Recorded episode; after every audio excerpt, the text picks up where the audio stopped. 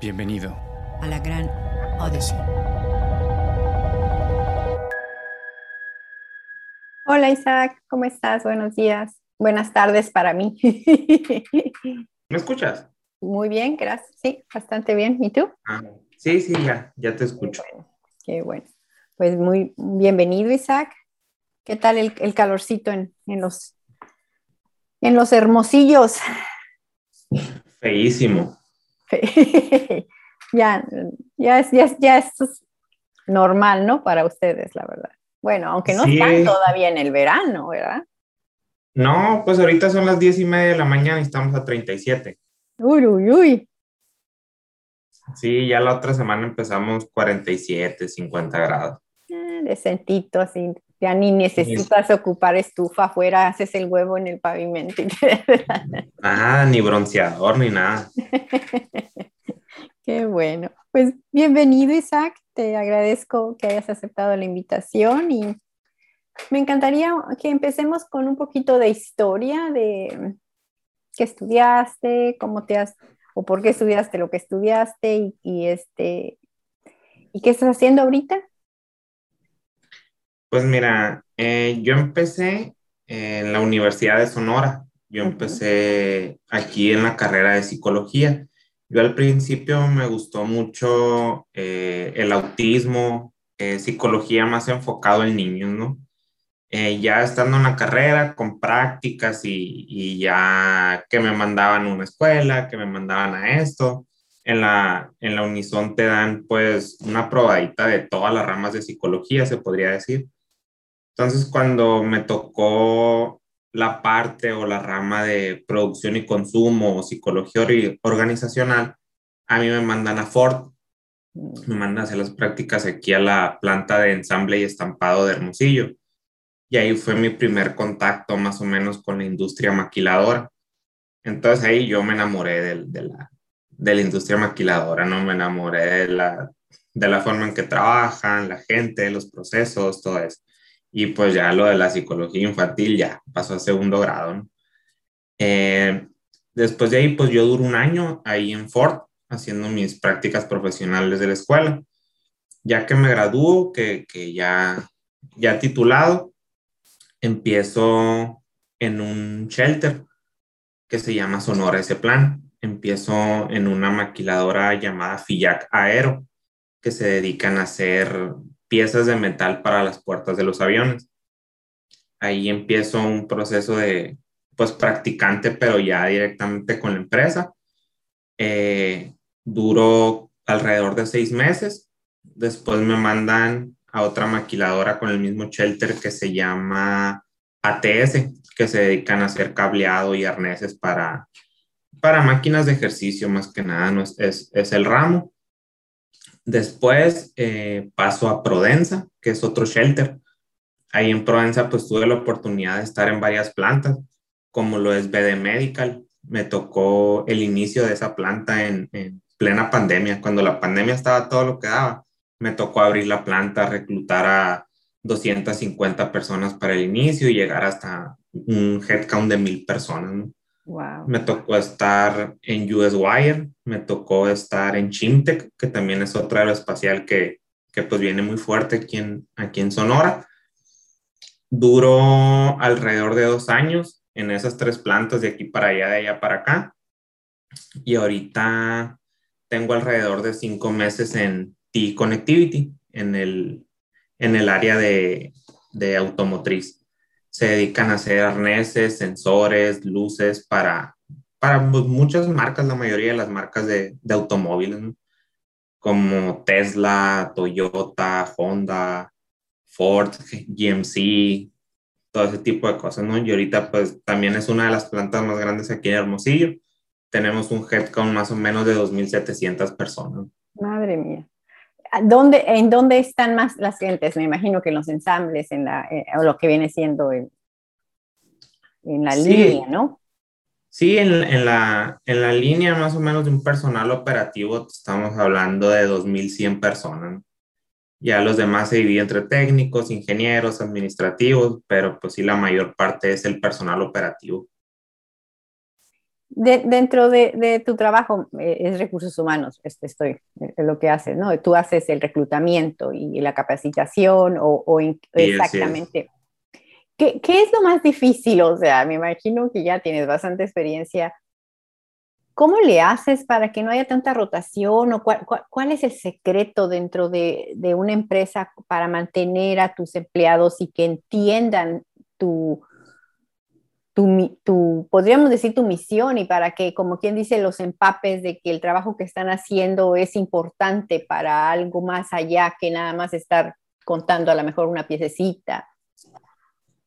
Sí, eh, pues aquí es muy difícil el reclutamiento porque hay, hay varias eh, empresas pues muy grandes y muy buenas aquí en Hermosillo. Hermosillo es una, es una ciudad industrial. Entonces, primeramente, es lo difícil es convencer a la gente de que nosotros somos la empresa donde ellos quieren estar. Eh, nosotros en las entrevistas de trabajo tratamos de ser lo más transparentes posibles para decirle qué es lo que van a hacer y todas las prestaciones que queden muy claras, ¿no? Una vez adentro, para mantener al personal que, que, ya contratamos, nosotros también tratamos de ser lo más transparente posible, enseñarles cuál es su trabajo y cuál es el resultado de ese trabajo, a dónde va cada cable que hacen, si va la transmisión del carro. Eh, nosotros ponemos una transmisión ahí cortada donde es, mira, aquí va tu trabajo, aquí termina y pues gracias a ti se están moviendo miles de carros, ¿no?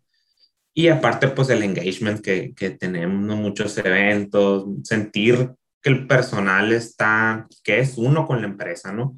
Que la empresa está trabajando, que la empresa es la empresa por el personal, no el personal por la empresa.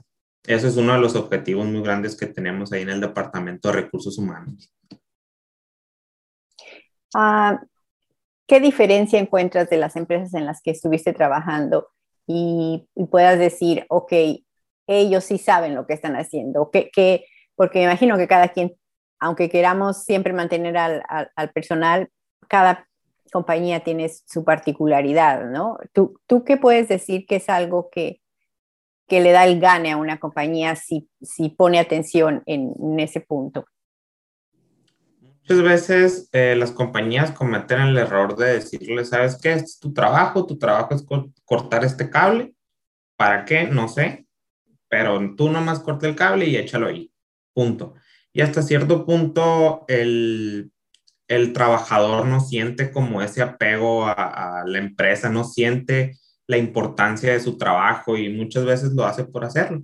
Como usted dice, pues un cable más o corté un, tantos cables, pero en realidad no saben el impacto que están causando pues, en la sociedad y en el, y en el mundo, en este caso, por ejemplo, la, el giro automotriz creo que carros se ven por todas partes y que digas, ah, mira, ese carro, la pieza de ese carro yo la hago, o yo la corto, yo la enteipo. Entonces sentir el, el, orgullo de decir mi trabajo se está viendo y mi trabajo sirve de algo. es, eso, ¿cómo le haces para compartir ese, ese, esa información? Eh, ¿Son juntas o, a la, o o me imagino que, no sé, tú, tú eres el que estás haciendo ese trabajo, hay diferentes etapas dentro de un trabajador que lo llamas cada tres meses, o cómo los mantienes enganchados o eh, motivados. Nosotros manejamos evaluaciones uno, tres y nueve meses. Eh, dentro de esas evaluaciones, pues obviamente se le da el feedback eh, al empleado de cómo va pero también se le da esa partecita de, del engagement, de decir, mira, te está haciendo parte de nosotros y pues nos interesa que te sigas quedando aquí gracias a tu trabajo, vas bien, todo esto, áreas de oportunidad. Y creo que para todos, no nomás para el personal operativo, que te estén dando una retroalimentación de, de por qué camino vas, si necesitas irte un poquito más derecho, si te estás desviando, si vas muy bien. Creo que para todos una retroalimentación es, es confortable, ¿no? Sí, sí. Ahorita es, estás contratando personal o ahorita en, qué, es, qué, es, qué es exactamente lo que estás haciendo ahorita. ahorita estoy más enfocado en atención a personal.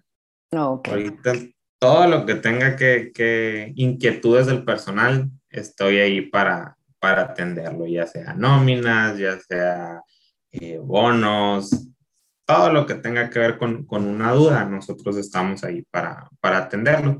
El reclutamiento ahorita está un poco parado por, por, por cosa de pandemia, ¿no? Pero solo se está reponiendo el personal que sale o algo así, pero, pero ahorita lo más fuerte que tenemos ahí es, el, es el, la atención al personal.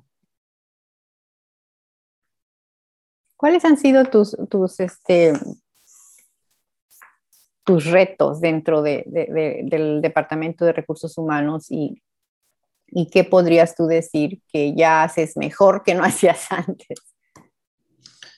Sí, yo creo que, que eso, ¿no? El, el darle el soporte al, al, trabajador que llega con una duda tal vez a la oficina y tratar de que se vaya lo más contento posible. Eh, yo creo que nosotros como Departamento de Recursos Humanos somos como ese filtro entre empresa y, y producción. Somos esa, esa línea que necesita tener unido al trabajador con la empresa.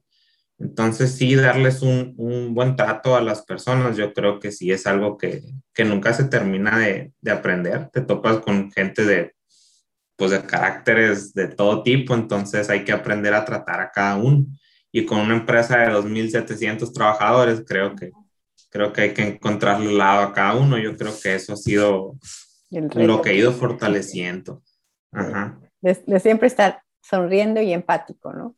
Ajá, sí. En una semana, ¿cuántas personas ves? O a lo mejor hay semanas que no tienes gente o siempre tienes visitas. No, siempre, siempre, siempre es una entrada y salida de gente en la oficina. Y pues muchas veces, pues uno se cansa, ¿no? Pero pues hay que comprender que nosotros trabajamos para el personal operativo, no el personal operativo para nosotros. Si estamos ahí es gracias a ellos. Uh ¿Y este, ya te vacunaste? Con... No, todavía no nos toca a nosotros. Sí, sí, sí. Entonces, qué, qué, reto el tuyo, ¿no? El de, el de haber estado contratando gente cuando estuvo lo más feo, ¿no? ¿No te dio miedito? Sí, sí daba miedito al principio, pero también teníamos que transmitir esa seguridad a, a las personas que estábamos llamando para entrevista darles la seguridad de que pues, nos estábamos cuidando y los estábamos cuidando a ellos. En plena claro. pandemia, ¿cómo le dices donde todos medios de comunicación te dicen no salgas de tu casa? Y nosotros hablarles para decirle ven a un lugar donde va a haber mucha gente, sí, sí fue un poco difícil, ¿no?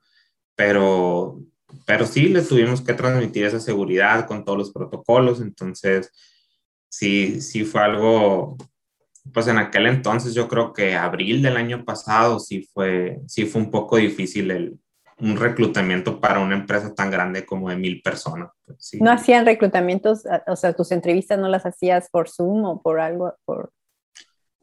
No, es, es, otro, e, e, es diferente para ese sector. Sí, para el sector operativo es muy diferente hacer entrevistas por, por Zoom, ¿no? Eh, muchas veces no cuentan ni con internet en sus casas. Mm. Entonces, es forzosamente presencial. Entonces, sí, como te comento, hacer la labor de convencimiento de que ven, sal de tu casa, aquí te vamos a cuidar y una vez que estés contratado en la empresa, te vamos a cuidar, ¿no? Era una empresa médica, era una empresa pues de giro esencial que tenía que abrir sí o sí entonces les pusimos el máximo esfuerzo a eso y pues salió. O sea, siempre cumplimos con la meta del personal y pues, como te digo, fue muy difícil, ¿no? Fue muy difícil por esa, por esa etapa tan fuerte de pandemia que se vino, pero pues la gente sí, sí confió en nosotros. ¿Qué aprendiste de, de, ese, de eso? Porque me imagino que para todo te preparaste, menos para, en eso, nadie nos iba a decir que íbamos a, a, a encontrarnos con eso. ¿Qué, ¿Qué, aprendiste que puedas decir? me sirvió para algo en el futuro, o sea, me imagino controles que a lo mejor creo yo que nos dio una enseñar a todo el mundo de tener un poco más de, de atención en lavarte las manos, tan simple como eso, ¿no? Sí, pues nadie nos preparó para, para una pandemia, casi casi nos llegó de sorpresa. Y sí, eh, pues sí nos, sí nos enseñó mucho de, de hasta higiene personal, se podría decir, eh, porque sí venía mucha gente pues que no conoces, no conoce sus hábitos y estarla tocando o estar cerca de ellos sí, sí era un peligro. Y pues creo que ya nos acostumbramos al, al usar el cubrebocas, lavarnos las manos, ponernos gel antibacterial. Creo que antes era estar correteando a la gente o estar detrás de ellos de que, ponte gel, ponte bien el cubrebocas. En aquel entonces usábamos caretas de que, hey, bájate la careta. Y ahorita ya un año después creo que ya se nos hizo una costumbre, un, un hábito ya salir y ponernos el cubrebocas, entrar, lavarnos las manos, ponernos gel hasta agarrar la ropa y así como llegaste, echarle al cesto de la ropa sucia y a bañarte, ¿no? Yo creo que sí nos enseñó a todos un, un hábito de higiene que, que, tal vez no teníamos y que es verdad es muy necesario. No nomás por, por COVID, sino también por, por otras enfermedades, otras bacterias que puedan andar ahí. Creo que sí, creo que sí nos ha enseñado cosas que, que debíamos de haber hecho desde hace mucho. Desde hace mucho, sí. Quisieras a agregar un poco más en el sentido de, eh, bueno, en, en, refiriéndose a personas que, que se van a graduar y trabajar en recursos humanos, ¿qué les podrías tú decir? Pongan atención en esto y les va a ir bien. El SAT. El SAT, Infonavit, Fonacot, todo ese tipo de cosas creo que son, son temas que no nos enseñan en la universidad, al menos en psicología o, o las carreras de gestión empresarial que van más enfocados a recursos humanos. Creo que son temas que no, no nos enseñan en la escuela y son muy útiles. Y no nomás para recursos humanos, también para los jóvenes que ya van a empezar a trabajar, saber de tus impuestos y cómo saber leer una nómina, creo que es muy, muy importante, ¿no? Uh -huh. Y pues para los que sí les gusta recursos humanos o les llama un poquito la atención, pues qué bueno, es un, es un, es un trabajo muy bonito, es un trabajo donde convives con mucha gente, es un trabajo donde te dedicas 100% a, a, a, estar con gente y, y, como te digo, a pues estar ahí para ellos, 100%, tú eres, tú eres el canal para, para que ellos se queden ahí, ellos se sienten en confianza contigo, te platican sus cosas y creo que, que tener esa empatía con la gente o tener ese, no sé, que te gusta estar con gente, creo que es muy importante para un, para un recursos humanos. ¿no? Siempre estar ahí para la gente y pues como tú dices, una buena cara, una buena sonrisa para brindarles, aunque ya estés enfadado, cansado, que tú lo recibas con una sonrisa y de buena manera, los tranquiliza mucho y hasta se sienten bien. ¿no? Pues creo que tocaste todo lo, lo importante. ¿Quieres agregar un poco algo más? No, pues sería todo. No sé si tengas alguna duda o algo así. No, creo que, que hablamos bastante bien de todo. Eh, lo último que te quiero pedir es que me compartas un refrán o un pensamiento que te guste. Acabo de, acabo de dar un curso donde, mmm, donde hablamos de la ética, uh -huh. donde dice que, que una empresa ética puede, o una persona ética puede durar años, incluso décadas para, para ganarse ese puesto, pero tan solo un momento sirve para, para derrumbar todo, ¿no? Entonces yo creo que ahorita, yo creo ser una persona ética y de, de, buenos, de buenas actitudes va a servir mucho, ¿no? Y más en estas épocas donde, donde todos andamos un poco asustados o donde ya no es lo mismo que antes, yo creo que esa empatía con la gente o, o ese buen trato hacia los demás es muy importante. Perfecto. Muchísimas gracias, Isaac. Este, seguimos en contacto. Cuando se edite y se, y se publique, yo te mando las ligas, igual para que tú las puedas publicar en tus redes sociales. Ah, perfecto. Muchísimas gracias. Y mucha suerte y cuídese mucho.